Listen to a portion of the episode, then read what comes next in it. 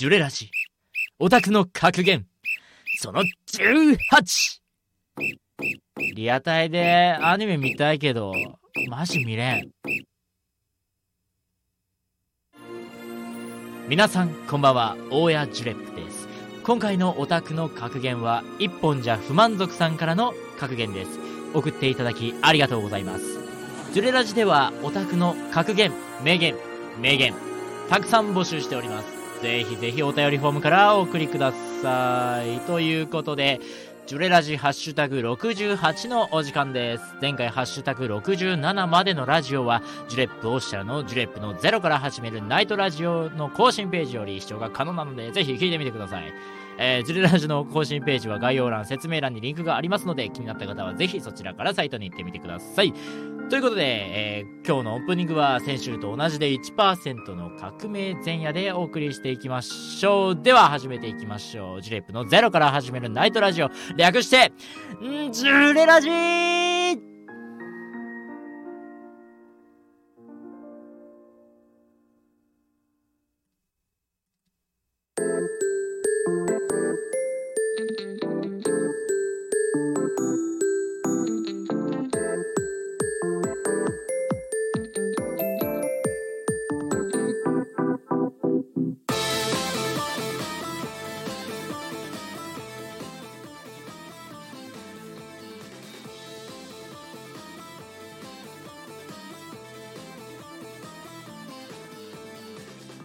さあ始まりましたジュレップのゼロから始めるナイトラジオ略してジュレラジこのパーうん、このラジオのパーソナリティをしている大谷ジュレップです。えー、ジュレラジでは、えジュレラジは YouTube を中心にアンカー、Amazon Music、Google Podcast、Here、Spotify、 Spoon で配信がされています。まだの人は YouTube のチャンネル登録や Twitter のフォローなど、その他の、えー、配信サイトのフォローなどなど、えー、ぜひぜひよろしくお願いいたします。そして、このジュレラジのことをいろいろな人にシェアしてくれるととっても嬉しいです。このラジオはオタクのオタクによるあらゆるオタクのためのラジオで、ラジオでお便りやコメントをいただきながら、様々なオタクトークを繰り広げていくラジオとなっており。ますもちろんオタクトーク以外も繰り広げていきますのでオタクじゃない方もとっても楽しむことができるラジオとなっておりますそしてこのラジオを繰り広げていく中で私大家が何もスキルがないゼロの状態からラジオの立派なパーソナリティに成長していくラジオともなっております。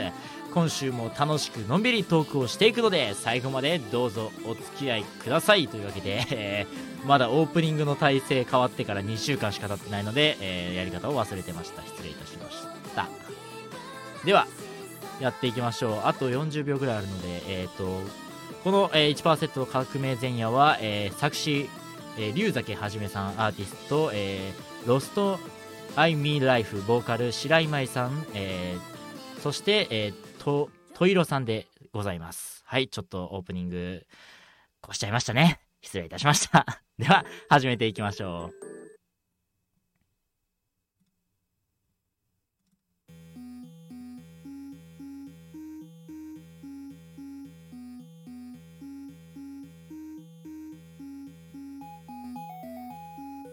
はい、改めまして、大谷ジュレップです。BGM の調整が分かりません。分かりませんので、これぐらいにしておきます。まあ、あってもなくても、ラジオなんて関係ないでしょう。はい、じゃあね、早速やっていこうと思います。あのね、本当にね、今週はドタバタでした。うん、勝手にドタバタしてただけなんだけどね、本当に。あの、私、台本毎回書いてるんですけど、ところどころね、歯抜けがあってね、今、めちゃめちゃ焦ってました。はい。そうなんですよね。なんで、本当はね、あの、オープニング始まる前に、あの、オープニングの曲のね、えー、誰が作ったとか作詞作曲とかちゃんとね、えー、ご紹介する予定だったんですけど、歯抜けのせいで、あのご紹介できなかったんで、また改めてね、えー、まあ、ご紹介していこうと思います。えー、今回のね、オープニングは、まあ、先週と同じで、えー、1%の革命前夜で、えー、作詞、作曲が、えー、ごめんなさいね、本当に歯抜けばっかなんですけども、今ね、あの、大事なクレジットのね、あのー、メモをね、消したっていうバカなことしたね。はい、失礼しました。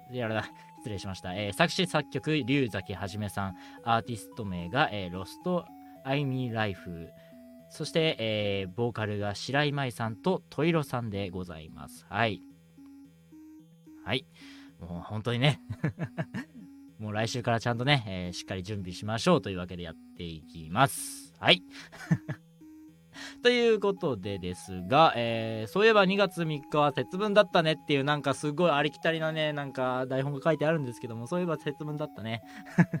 皆さんちゃんとね、恵方巻き食べましたか？恵方巻き食べてね、えー豆も食べて、豆は年の数ですか？えーまあ私だったら20個なんですけどもね、えー本当にね、毎回思うんだけどね、おばあちゃんとかなったらね、60とか70とか80とかだったらね、なんか80個も豆食わないとできるのかってね、もう本当にね、嫌になっちゃうんですけども、はい。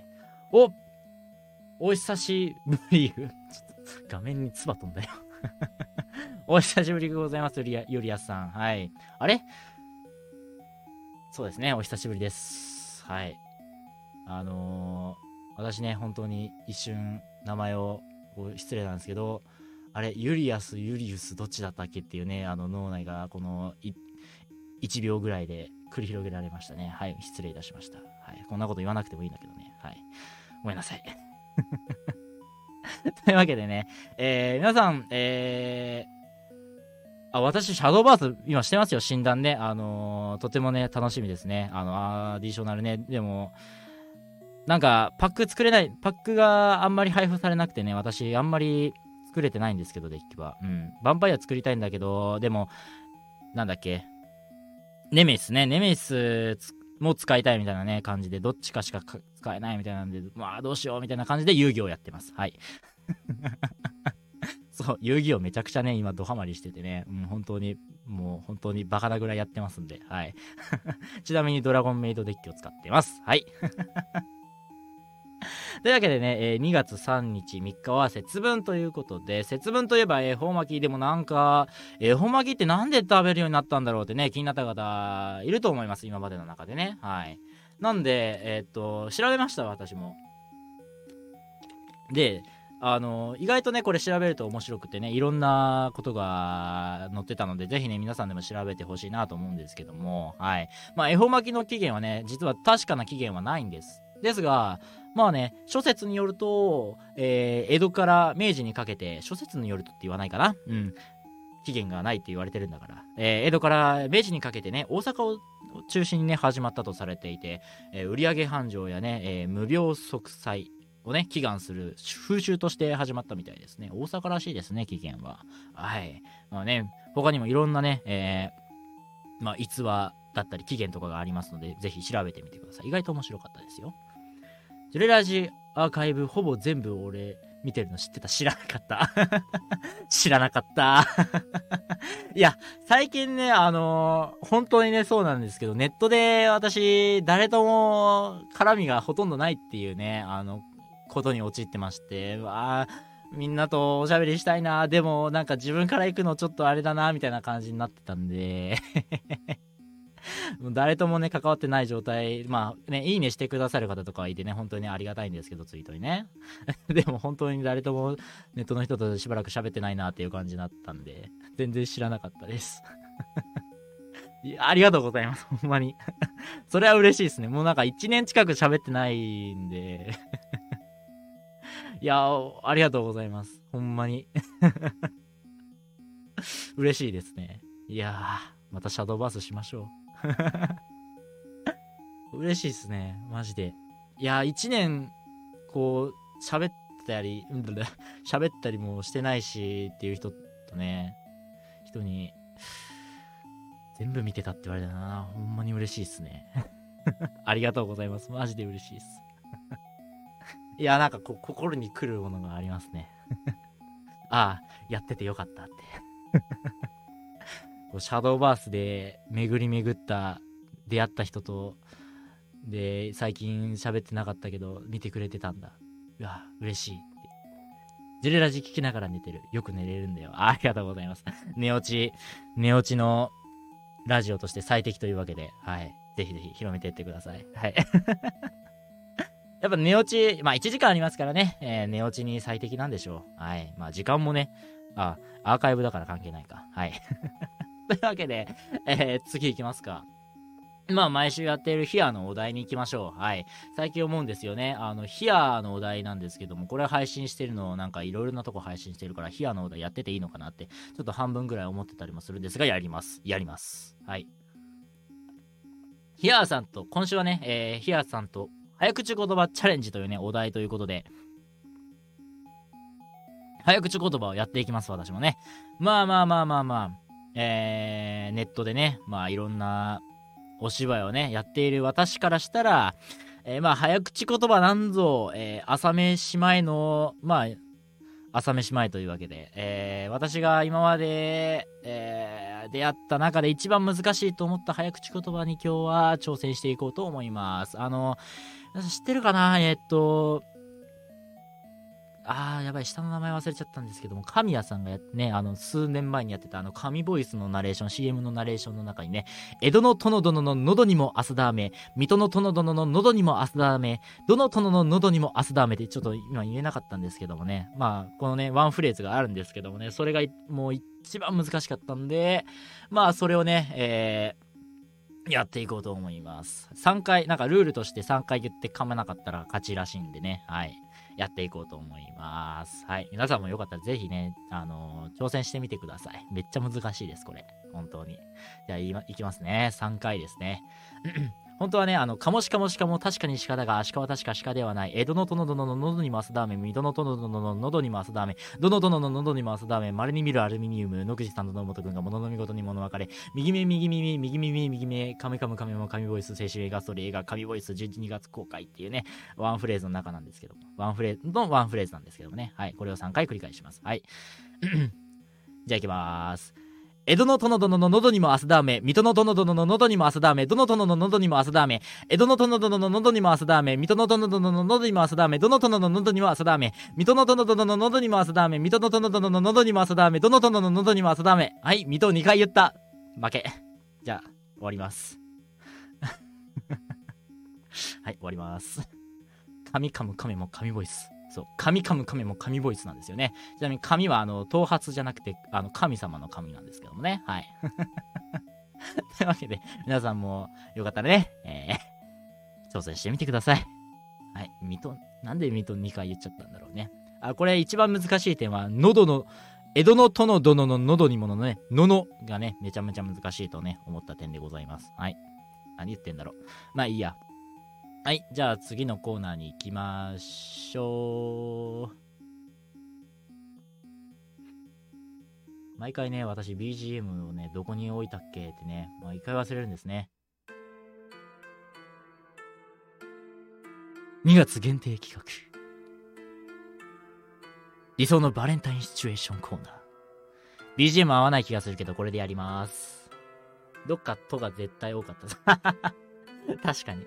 ちょっと、後で聞き返そう。絶対多かったよな。もうほんと、ダメだ。じゃあ、やっていきましょう。えー、2月限定企画、理想のバレンタインシチュエーションコーナーでございます。このコーナーはですね、2月14日のバレンタインで自分が思い描くバレンタインシチュエーションを語り合おうというね、コーナーでございます。2月限定の企画なのでね、2月だけのコーナーなので、ぜひ皆さんね、ぜひぜひ、えー、どしどしお送りください。はい。じゃあね、えー、な、な、な、な、な、な、なんとね、えー、今週はなんと1通来ました。ありがとうございます。マジでありがとう。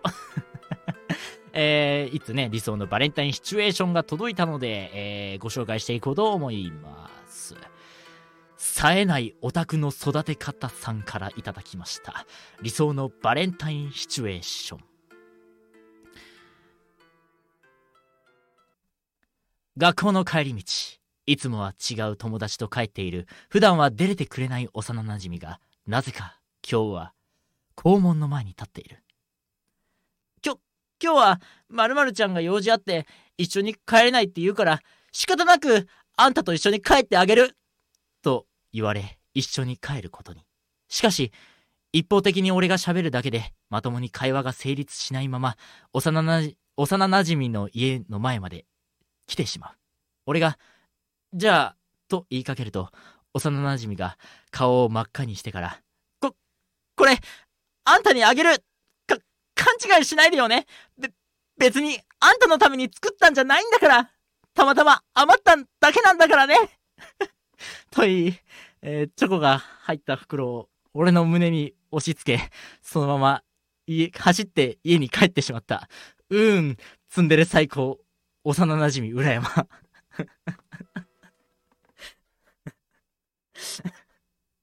というね、えー、冴えないオタクの育て方さんからのえー、理想のバレンタインシチュエーションでございます。マジ恥ずかしいわ。あー。はい、えー、きっとね、この人は、ツンデレが好きなんでしょうねということが、えー、とてもとてもとても 伝わってくる、えー、理想のバレンタインシチュエーションでございました。はい。ね、もうほんと欲望に忠実っていうかもうなんかテンプレのね もうば、あね、テンプレの幼じ幼馴染みツンデレ感がすごいね、あの、伝わってきてとてもね わ理想的だなと。はい。まあね、ここからね、えー、まあ、展開されていくんでしょうね。まあ、冴えない彼女の育て方まあこれ、この人はオタクの育て方ですけども、冴えない彼女との育て方はね、まあね、ちょっと報われなかったんで、あのツンデレヒロインはね、まあぜひね、この冴えないオタクの育て方さんの中の脳内の中の、このツンデレの幼馴染の人は、きっと、報われるんだろうなと思ったりもしますね。はい。というわけで、えー、2月限定企画理想のバレンタインシチュエーションコーナーでは、えー、たくさんのお便りを募集しております。2月限定の企画なので、ぜひね、えー、皆さんどしどしお送りください。というわけで、えー、期間限定企画、えー、理想のバレンタインシチュエーションコーナーのお時間でした。マジで私のツンデレはきつい。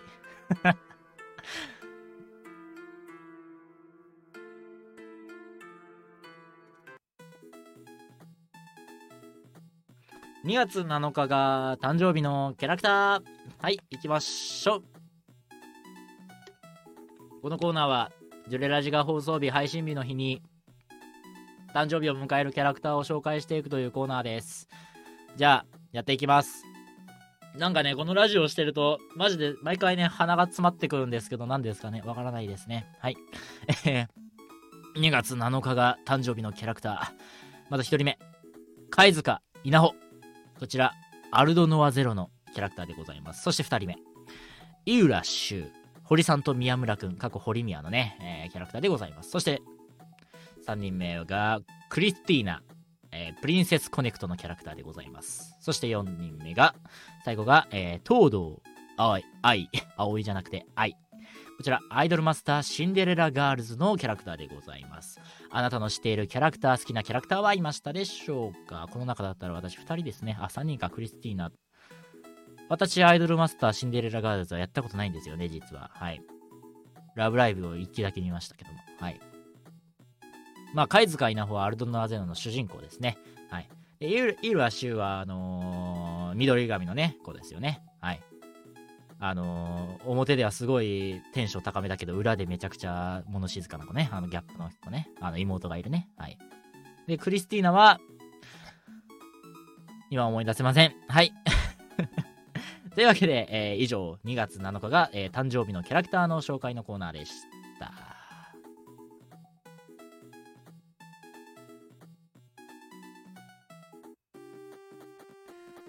今週のおすすめ漫画コーナー、行きましょう。今週のおすすめ漫画コーナーのお時間でございます。その前に水を飲みます。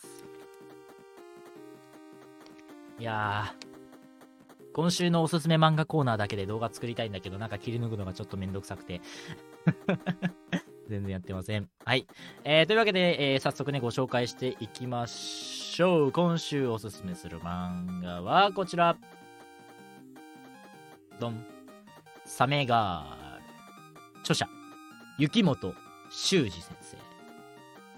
出版社、講談社の漫画でございます。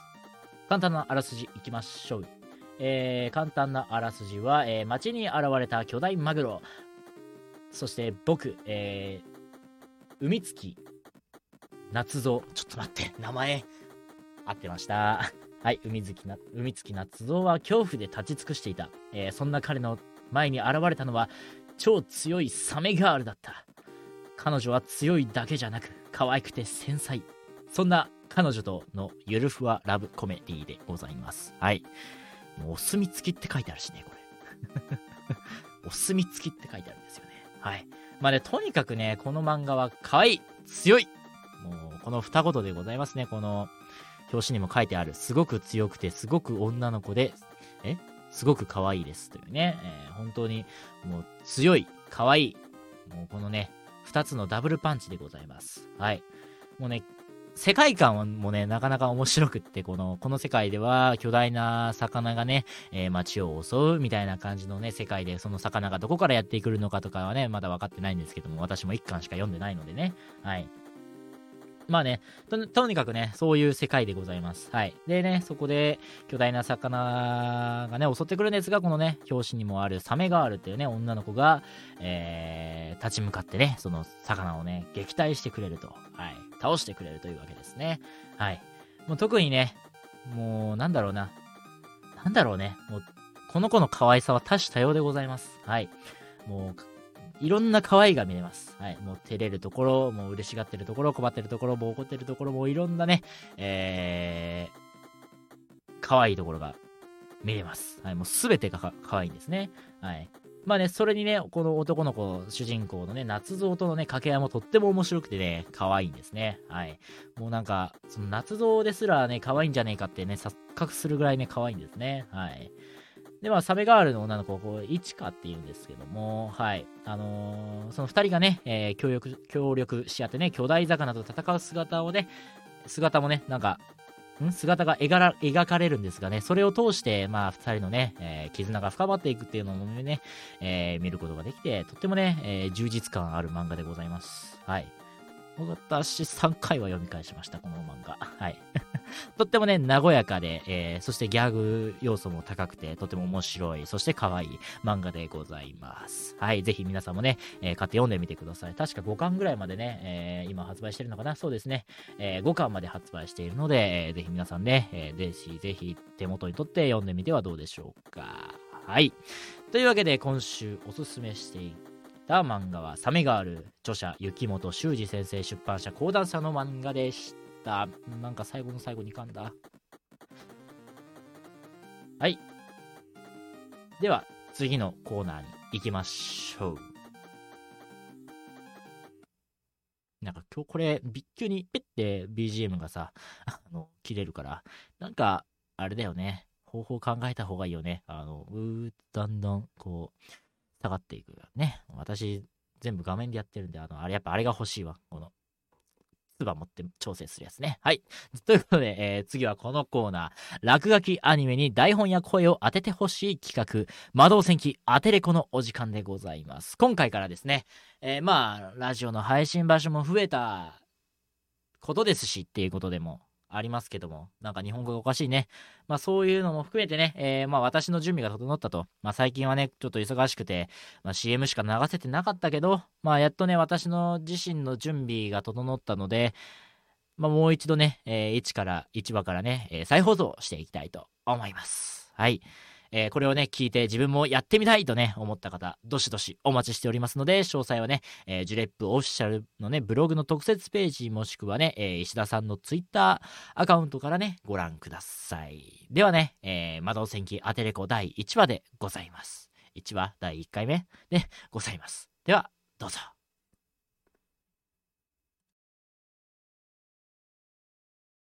こ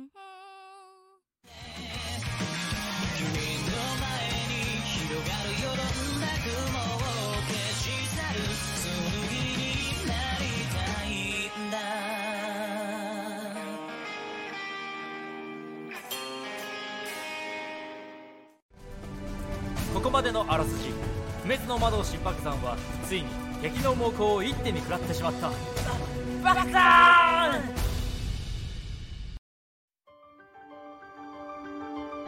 第8話さらば大魔導士。不滅の爆山よ永遠に。爆山私たちに任せて！風の弾丸！風のサフ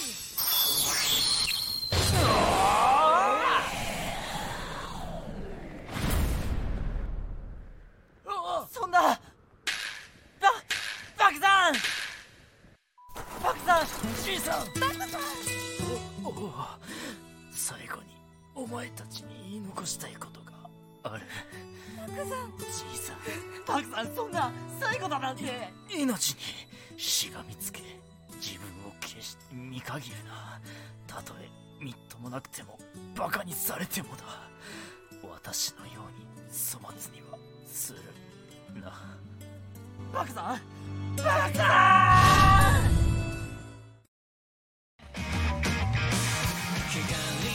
この番組はご覧のフリー素材と大谷ジレップミケランの出演でお送りしました。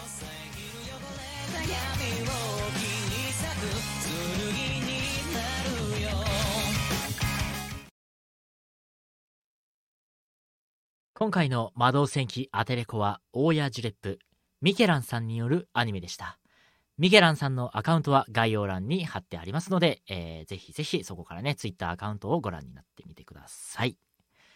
落書きアニメに台本や声を当ててほしい企画、魔導戦記アテレコでは参加してくださる方をたくさん募集しております。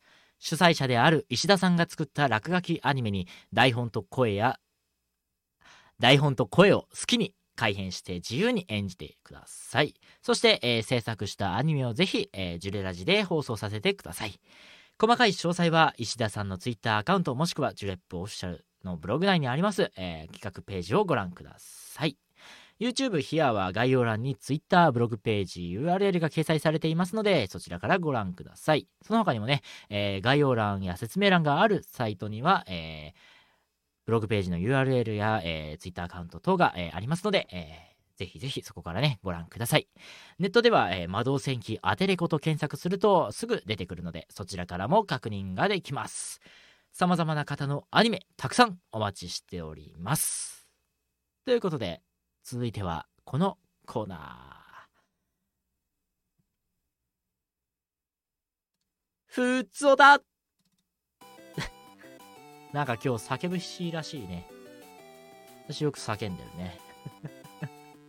というわけで、えー、普通歌やっていきましょう。なんか今週は盛りだくさんだったせいか30分ぐらい経ってから普通歌やってますね。はい。ありがたいですね。というわけで、えー、ふつおたでございます、えー YouTube なら概要欄、その他の配信サイトでは説明欄や番組紹介欄、ジュレップ、オフィシャルのジュレップ、ラジオ特報なら、ラジオ更新ページにありますお便りフォームからお送りください。今週も送ってくださった方、本当にね、ありがとうございます。では、早速ね、えーやっていきたいと思います。お便り1つ目。えーロージーさんからのお便りです。ありがとうございます。ジュレップさんは、えー名古屋に行く機会があるようですが、どこか名古屋でおすすめのご飯屋さんがあったりしますかというお便りです。ありがとうございます。なるほどですね。もうね、私は名古屋はね、生活圏といっても過言ではないですからね。まあね、おすすめのご飯屋さん、なんか、私もね、こう、長年、ね、名古屋を、長年、名古屋を見てきて、実はこの裏路地に、とかはね、言えないんですけども、まあね、私、ラーメン好きなんで、まあね、名古屋のラーメンは全部うめえ。あの、名古屋のゲートタワーっていうのがあるんですけども、ゲートタワーのね、えー最上階にあります、えーまあ12階か13階か忘れたんですけども、まあね、そこにあるね、ラーメン屋さんがね、とっても美味しいんですね。つけ麺屋さんですかね。はい。まあね、いろんなお店があるんですけど、その中でもね、あのー安くて、高いね、お店があるいっぱいなんですよ、そこのゲートタワーっていうのはね。はい。もうね、私食べたところで言うと、あのーなんか、お肉のお店でね、なんか、定食で、2000万円したね、定食とかあって、うわーって思ってね、ビビったお店とかもあったんですけど、そこはね、もう1000円単位で普通のね、えー、普通のラーメン屋さんの価格で、えー食べることができるんですけども、そこのね、つけ麺がまあ、美味しい、ボリューミー、そして素晴らしい、このね、3点セットでございます。はい。名前はごめんなさい、ちょっと忘れちゃったんですけども、はい。でも確か、そこってラーメン屋さん一つぐらいしかなかったので、はい。で、つけ麺って言うとね、あ、ここかってなる。あの、食券機で買うんですけども、はい。まあ、そこのね、ラーメン屋さんがっても美味しいんです。で、でそこのラーメン屋さんのね、ポイントとしてはですね、なんとね、あの、つけ麺って、やっぱりこうね、あの、つける、つゆがあるわけなんですけども、そのつゆはやっぱり冷めちゃうんですよ。うん。私もね、こう、いろんなつけ麺のラーメン屋さん行きましたけども、まあね、大体のところはね、冷めちゃって、わあ、もうなんか冷たいなって思いながらね、食べることって多かったんですよ。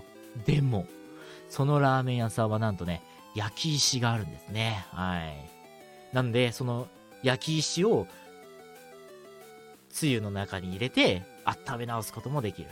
そして、まあ、ボリューミーなんで、長いことね、そう、楽しむこともできると。まあ、素晴らしいですね。私、こう、いろんなとこ行きましたけど、焼き石が置いてあるつけ麺のとこなんてなかったですからね、今まで。あるのかもしれないですけどね、私が知らないだけでね。でも、なかったんで、それがとても初めてのね、体験だったんで、とってもね、感動しました。はい。で、ラーメン以外で言う言うのであれば、えー、名古屋駅の中にあるね、えー、まあ、名古屋駅の中にはね、うまいもん通りっていうのがあるんですけども、まあね、その中でね、一番美味しいのは何だろうなって思い浮かべた時にね、親子丼屋さんがね、やっぱ思い浮かぶんですね。はい。まあ、スタバとかね、マックとかあるところのね、うまいもん通りなんですけども、まあね、そこをちょっと歩いてもらうと、えー、手、手羽先とね、えー、親子丼のね、えー、お店があるんですよ。まあね、そこが美味しいです。1200円ぐらいでね、とっても、丼とね、手羽先がね、食べれてとってもね、美味しかったです。はい。とてもおすすめです。はい。ってな感じですかね。まあね、なんでもめうん、なんか、私自身がこう、バカ舌っていうのもあって、バカ舌っていうか、なんでもうめえめえ言って食べるっていう性質持ちなんで、まあ、なんでもうめえんで、はい。うめえです。もうすべてがうめえんで、はい。ラーメンはた外れはないかなって思ってます。うん。大体美味しいんだよね。で、なんか、ね、いろいろあるんですけども、場所はね、ちょっと忘れちゃったんですけどね、肉がいっぱい乗っとる、なんか、ラーメン屋さんとかあったりもしますんでね。はい。ぜひぜひ行ってみてください。はい。名古屋に行った際はね。はい。もうラーメンばっかだね。私ラーメン一番いいの、北海道だと思うんで 北海道のね、あのー、駅の近くに、駅の近くかな、なんか、ちょっと忘れちゃったんですけども、ビルのね、最上階にあるなんかラーメン通りみたいなところがあったんですけども、まあね、そこで食べたラーメンが一番美味しかったんですけどもね。はい、やっぱ北海道ってラーメンすげえうめえな、札幌、ね、うめえな、みたいな感じでした。はい。というわけで、えー、ロージーさんからのお便りでした。ありがとうございます。お便り2通目。なんか本当に、最近、マジで。別に他の時はそんなことないのに、ラジオする時だけなんか鼻水が多くなるっていうね、緊張なのかな？えー、お便り2つ目ですね。メガネオタク略し略してメガオタさんからのお便りです。ありがとうございます。えー、初めておて、大家さんはじめまして、はじめまして、初めてお便りを送ります。大家さんは、えー、アニメが好きということですが、ヤンキーがかっこよく描かれている漫画格好、最近なら東京リベンジャーズとかは好きですが、えー、私はどうしても好きになれない、どうしても好きになれないのですが、友達にすっごい好きな人がいて、アニメを見なきゃ話ができないなと思ってます。どうすればよいでしょうか？というお便りです。ありがとうございます。なるほどね。まあね、確かにわからん、言わん、言わんとしがたいこともわかる。まあね、私も真面目に生きてる、まあどっちかというと真面目に生きてる人間ですからね。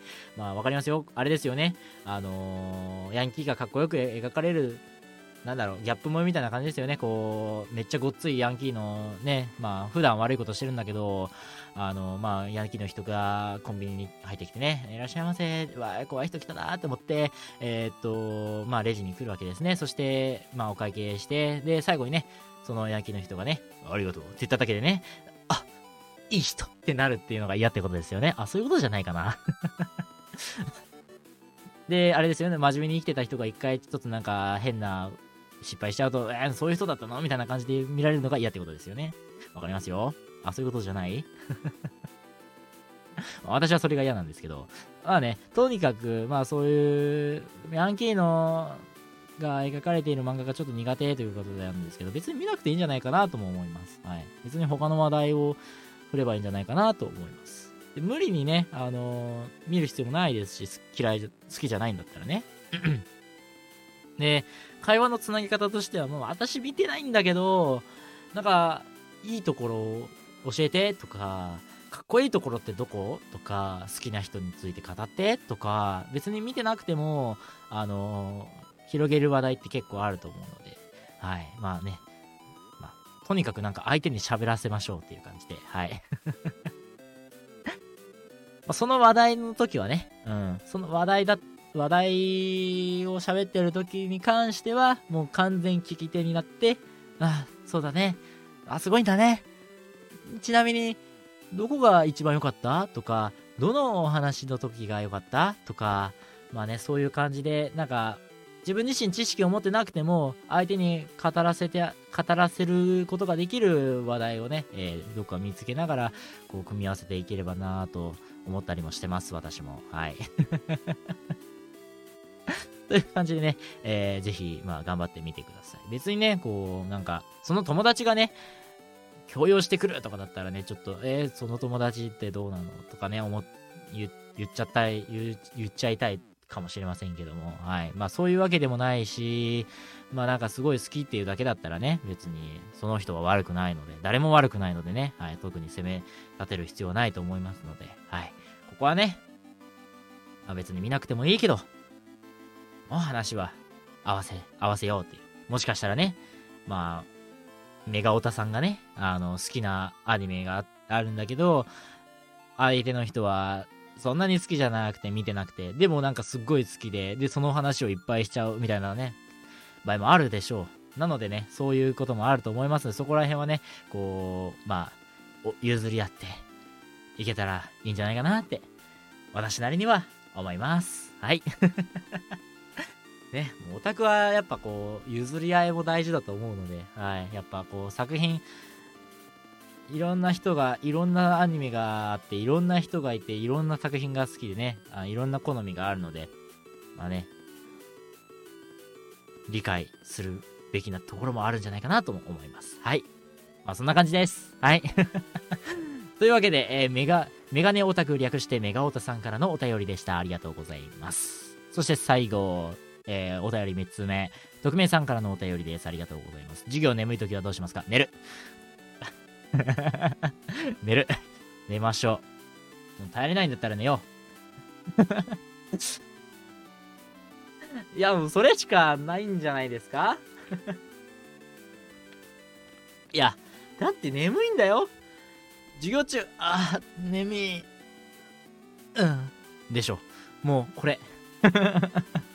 あの、よくね、私も頑張ってました。中学、高校、大学、今現在も、眠い時いっぱいあります。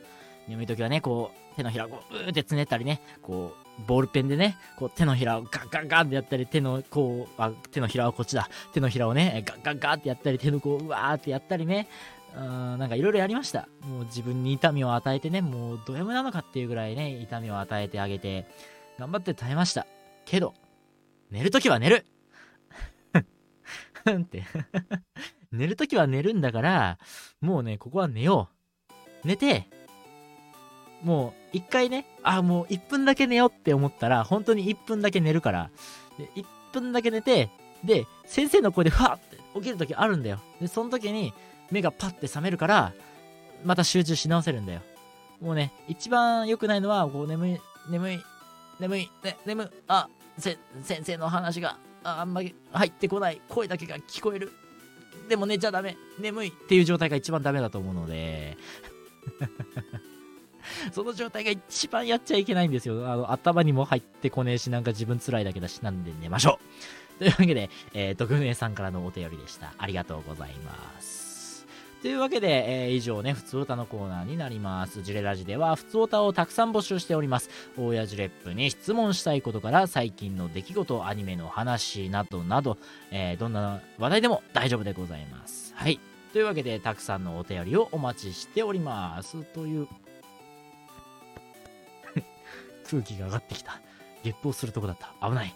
えー、というわけで、えー、一旦 CM のお時間でございます。というわけで、一旦 CM。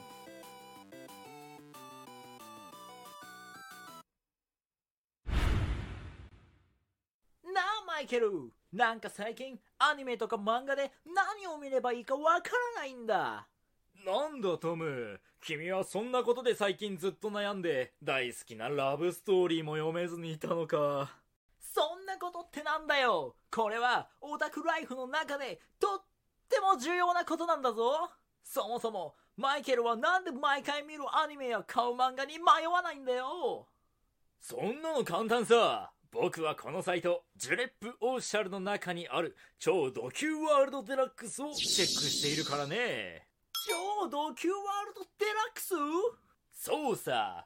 この超ド級ワールドデラックスはおすすめのアニメや漫画がほぼ毎日一つずつ更新されるから見るアニメに困ったり買う漫画に困ったりしないのさ。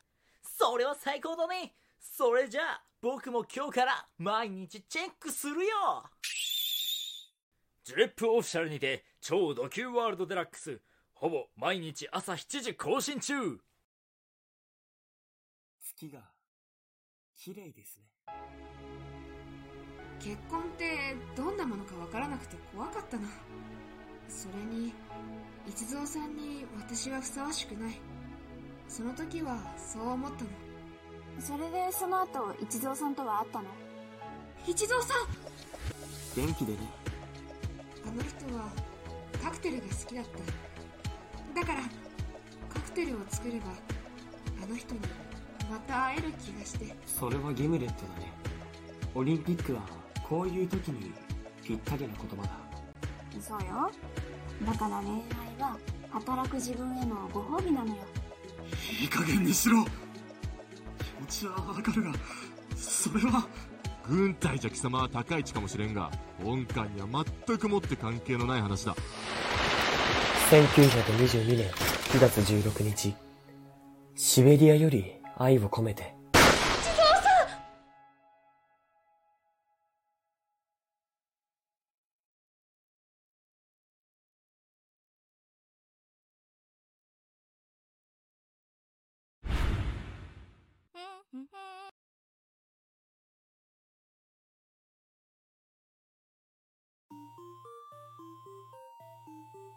失礼しました。普通にちょっと焦って間違えました。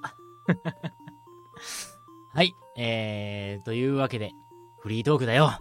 はい。じゃあフリートークやっていきます。オタクの格言回収。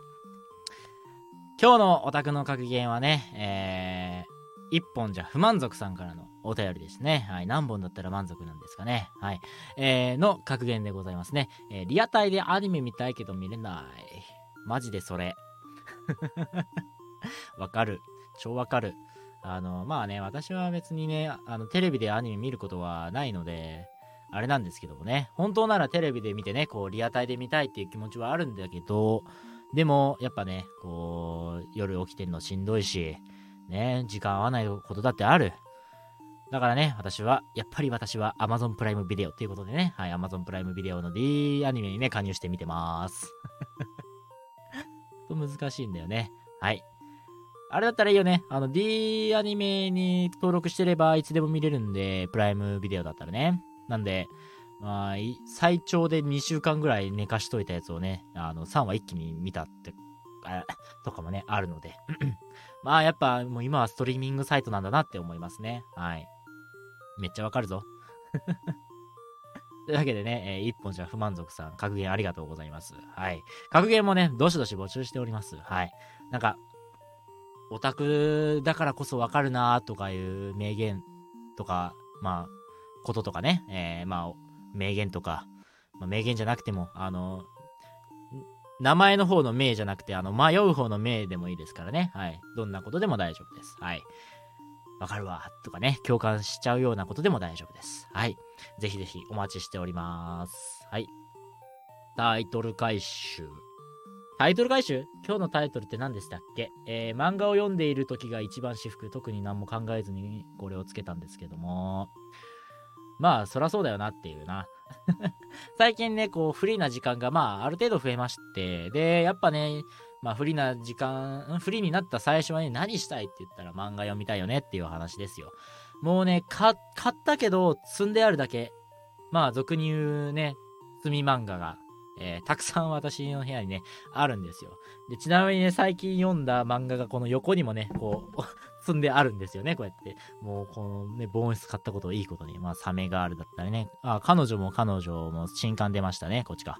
で、まあ、この前、紹介した生徒会役員どもに、カッコウの花嫁も10巻ね、えー、新刊発売されましたね。そして、オーバーロード、 Oh、不死者の Ohもね、えー、オーバーロード不死者の Ohもね、えー、新刊発売されてね、はい、とってもね、面白かったですよ。はい。ってな感じでね、こう横に積んであったりするんですよ。はい。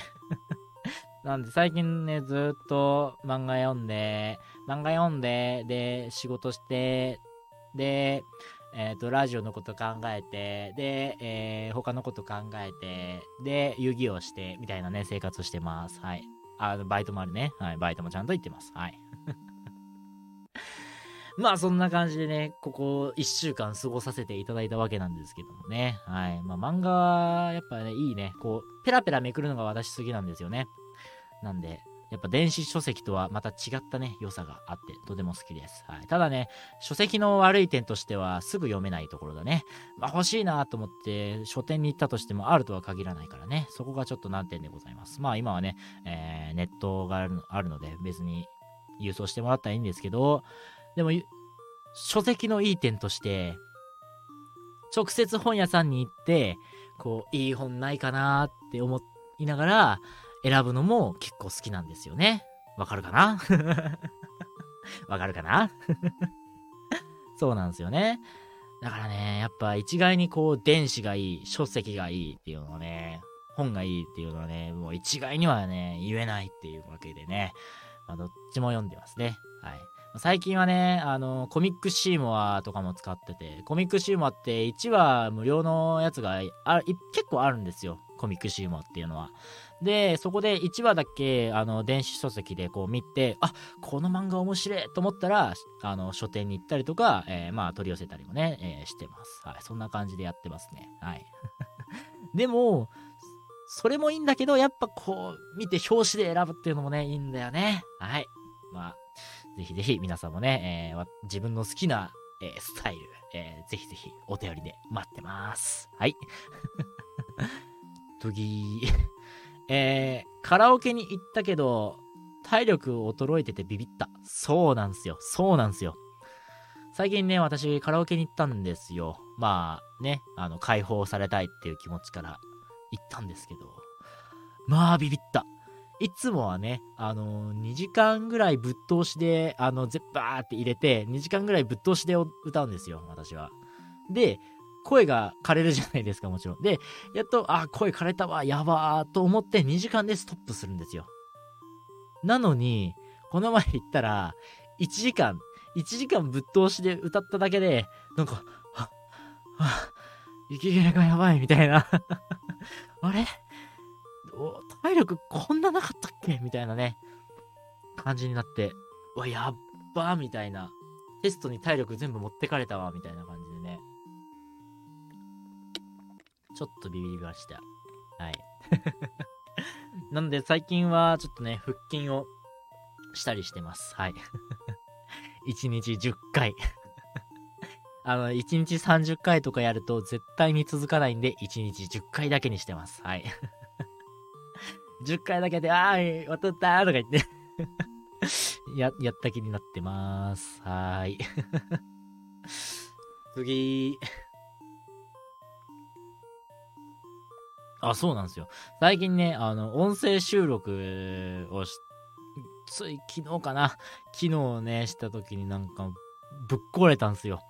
ツイッターね、フォローしてくださったりとか見てくれてる方は、もうなんだこいつ、またこいつネガついしてるじゃねえかってね、思った方いらっしゃるかもしれませんけども、許してください。あのー、マジで原因不明で、あのー、録音しようと思って、まあね、いつもの使ってる録音のソフトを立ち上げて、やったんですよ。そしたらね、もうバグりにバグって、なんか普通、あいうえおって録音したら普通にあいうえおっていうのが流れるはずが、あいあうえおみたいな 感じで、もうずっとこれなんですよ。もうな、なんで？みたいな。もうなんでこれ、はぁみたいなんで、ずっと1時間ぐらい切れ散らかしてました。はい。治りました。まあね、配信できてるっていうことはね、あのー、治ったっていうことですからね。もしもこれが治ってな、治ってない状態で、あのー配信してたら、やべえなっていうことですね。はい。でも、今日は会話が成立してるので大丈夫です。はい。そうなんですよね。なんでも本当にね、あのーその時生まれた名言が、この、この、このオーディオインターフェース3万したんだぞってね、ずっと叫んでました。はい。でも原因はオーディオインターフェースじゃないっぽいんですよね。はい。わかんないです、原因は。はい。マイクでもないと思うんですよ。なんで原因はきっとこのマイクコード、マイクケーブルだと思ってます。はい。まあね、おすすめのマイクケーブルとかあったらね、ぜひぜひ教えてください。はい。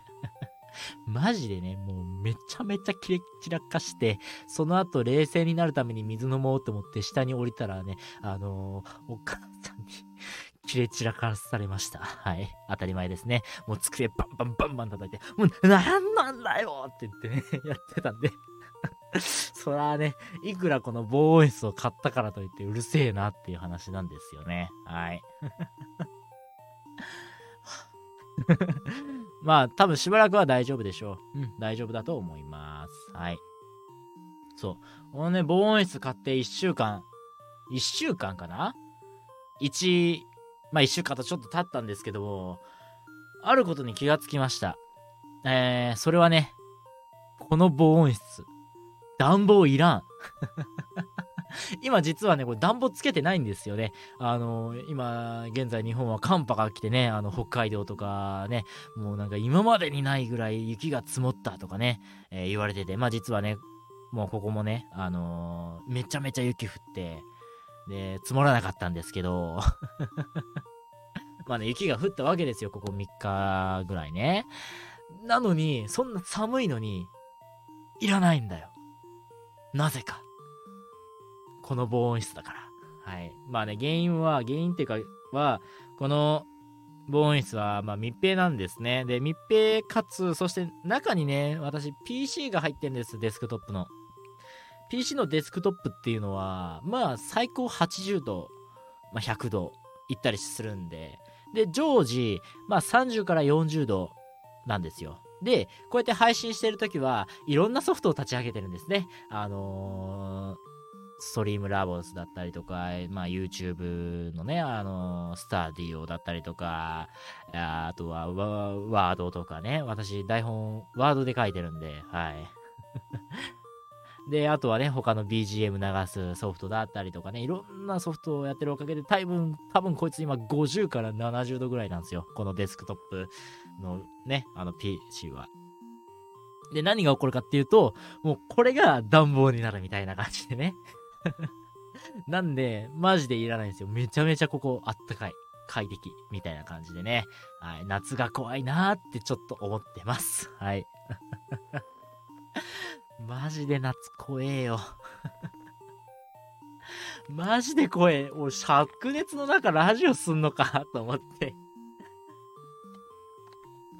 本当に怖いですね。なんで、ちょっと考えたいと思います。夏までに。はい。さっき言った、な、あの、ワードで台本書いてんのって。それってなんか、変にオンラインストレージ使わないのとか思ったりする方いらっしゃるかもしれませんけども。なんか、こういう何かの資料は絶対にメモ、メモを使っちゃいけないと思ってます、僕は。僕はって言った。ああああ一人称変えてたのに。ああくそ。ああ僕、僕、私は。はい、もう私はね、えー、ワード使ってるんですよ。で、あのーなんでワードがいいかっていうと、ワードにはね、えー自動保存機能があって、アカウントで、あの、オンラインストレージで、えー保存ができるんですよ。これ何、何がいいかって、あの、アカウントさえ共有してれば、いろんなパソコンでね、同じことができて、同じ編集ができるんですよ。はい。でもメモは、なんかいちいち、あのー共有のドライブに入れないといけない。で、結局それって、なんかワード使ってるのと同じじゃね？みたいな感じで、私はね、ワード使ってます。で、しかもね、あのーワードのファイルのところを押してもらってさ、あのーホームのところあるじゃないですか。でそこでね、検索かけると一瞬で出てくるんですよ。なんで、ジュレラージハッシュタグ68とかね、えー、やると一瞬で出てくるので、マジでおすすめなんですよね。はい。まあ、知らなかったは、知らなかった方は、マジでおすすめです。はい。まあ、知ってる方はなんだよ、それはめちゃめちゃ初歩的じゃねえかとかね、思われちゃうかもしれませんね。はい。まあね、私、それでね、最近本当にミスって、まあ、あるね、あの、資料を作成するときにメモを使っちゃったんですよね。で、メモをデスクトップで使ったせいで、結局ね、あの、外でそれを思い出して、あの、ノートパソコンで作業したいなって思った時にね、できなかったんですよね。そう。なんでね、全部ワードにしようと思いました。はい。それが一番だと思います。はい。最近ね、こう、エクセルの使い方もね、どんどん勉強してるんですけども、私ね、ほんとね、表、表作ったりもしてるんですよ、最近は。必要になってきたんで、はい。そう、ここ12月あたりからじゅ、ね、必要になってきたんですよね。はい。あの、ナレーションとかのね、依頼が増えたせい、増えたおかげで、せいじゃないおかげで なんでね、はい、そんな感じでや、ね、どんどんスキルアップしていってるなって実感してますっていう、なんかすごい、なんかいろいろ脱線に脱線に脱線しましたけども、はい。ちょっと、遊戯王の配信、今週どっかでやりたいなって思ってます、YouTube では。うん。ハマってるんで。で、初心者なんだけど、復帰勢なんだけどね、私は。復帰勢なんだけど、今、ドラゴンメイドデッキをめちゃめちゃね、あの、練習しているんで、まあ、近々やろうかなって思ってます。もうね、ほんとジムが足らん。うん。そう、私、ちょうどね、あの、小学校の時遊戯王やってたんですよね、実は。うん。あのカードを割ってね。あの、な、わからないながらもね、あのカードショップ行って、で、あの、カードショップの中の大会行って、あの、大会で、あの、鼻水垂らしながら、カードやってたんですよ。懐かしいな。電卓によく、電卓横置いてね。うん、ほんと懐かしいですわ。ね。全然勝てなかったけどね。小学校の私の脳なんて本当にね、バカなんで、本当に。何もわかんなかったんで、遊戯王ね、カード、もう好きなもん入れて、ね、好きなようにやってたんで、はい。で、その時にね、出会った、あのとっても優しいね、あの、お兄さんにね、あの、ドラゴンで揃えるといいんだよとか、この系統で揃えるといいよとかね、とってもいろいろ教えてもらって、で、あありがとうお兄さんって言って、あのーいろいろカード集めていったんだけど、結局お金が足らなくてね、小学校の、小学生の財力なんて大したもんじゃないですから、あの、お金が足らなくて、はい、終わりみたいな感じでね、あのー結局好きなもんで、あの、デュエルするっていうことをやってたんですけども。で、アニメはちょうど 5Ds とか、の世代だったんですよね。小学校の時に初めて 5Ds を見たのかなで、そっからあの、エクシーズだ、エクシーズ召喚の時だったりとか見て、で、そこら辺でね、私の遊戯王は一旦終わったんですよね。で、まあ今回ね、あの、遊戯王のアプリが出たじゃないですか。めちゃめちゃ楽しい。最初はね、あのー、ほんとね、わかんない方方からしたらね、ほんと何の話してんだよって感じなんだけどね、ごめんなさいね。もうちょっとだけ付き合ってね。まあ最初はね、あの、ギャラクシーアイズデッキを作ってた、使っ使ってたんですけど、まあね、最近ちょっとギャラクシーアイズのデッキはね、あの、ワンターンキルができるんですよ。なんで、ちょっとね、飽きてきたっていうか、同じやつばっかね、使ってても、で、プラチナ一歩手前まで行ったんで、まあまあまあまあまあ、まあ遊戯王はできたと。まあ、遊戯王の仕組みは分かったし、まあ、ある程度勝てたと。なんで、まあ今度は使ったことないデッキ使おうと思って今、ドラゴンメイドなんで、使ってるんですよね。なんでドラゴンメイドかっていうと、なんか、メイドラゴン好きなんで、なんか、ドラゴンメイド可愛いなって思って使ってます。それだけです。結局、小学校の時と変わらないんだよね。好きなやつ使って、デュエルする。うーん、変わらない。懐かしいな。あの頃が懐かしい。あの時はね、バトスピとか遊戯王とかやってました。本当に懐かしいですね。あの、親にね、無理言って、あの、カードショップまで車で送ってもらって、で、あの、バトスピもね、大会のところまで送ってもらって、で、バトスピバーってやって、で、あの、まあ、ある程度、バトスピはある程度勝てたんで、あるある程度勝てて、えわー、楽しかったって言って帰るっていうね。本当にね、カード全部売っちゃいましたけどね。財政難により。財政難により全てカードを売りましたけど、どっかには残ってんじゃないかなって思ってね、あのー最近探してたりしてます。はい。というわけで、ちょっとね、最後は遊戯王とかの話にしちゃいましたけども、はい。こんな感じでそろそろエンディングといきますかはい。もうね、1時間以上やってるんで、なんか、今週はね、まあ、ありがたいことに、とっても豊富でしたね。はい。というわけで、えーそろそろエンディングと行きましょう。今日の曲は、ま、先週と同じで、ネクストップでございます。アルバム、石と死と死。曲名はネクストップですね。えー作詞が白井舞さん、作曲、龍崎はじめさん、ボーカルがトイロさんでございます。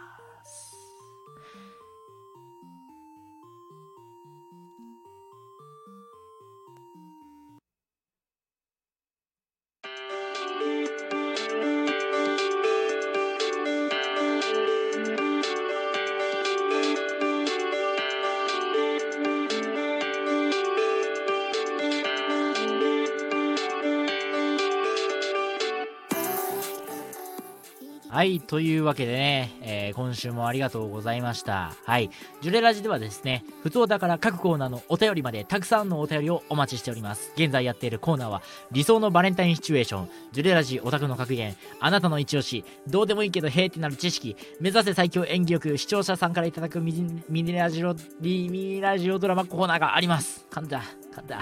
えーお便りはですね、えー概要欄にあるお便りフォームのリンクか、ジュレップオフィシャルのジュレップラジオ速報にあるお便りフォーム欄までよろしくお願いいたします。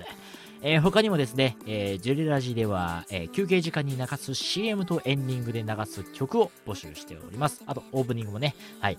え CM はですね、30秒から2分までの、え CM を募集しております。えぜひ宣伝したい作品等を広めるお手伝いをさせてください。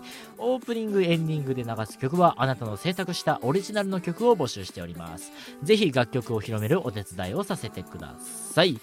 ということでね、まあ今週はいろいろ喋っちゃったし、久しぶりに来てくれた人もいるし、ね、コメントも久しぶりに来たし、もうね、とってもルンルンでラジオをさせていただきました。ありがとうございました。本当にね、あの、来てくださって、ありがとうございました。はい。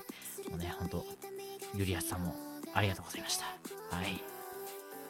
というわけでね、そろそろ終わりといたしましょうか。はい。えー、お相手は大谷ジュレップでした。次回更新は、えー、生ラジオが2022年の2月14日バレンタインデーのね23時から、えー、音声ラジオ更新が2022年2月の15日の22時頃となります。最後までお付き合いいただきありがとうございました。次回ジュレラジでまたお会いしましょう。ではおやすみなさい。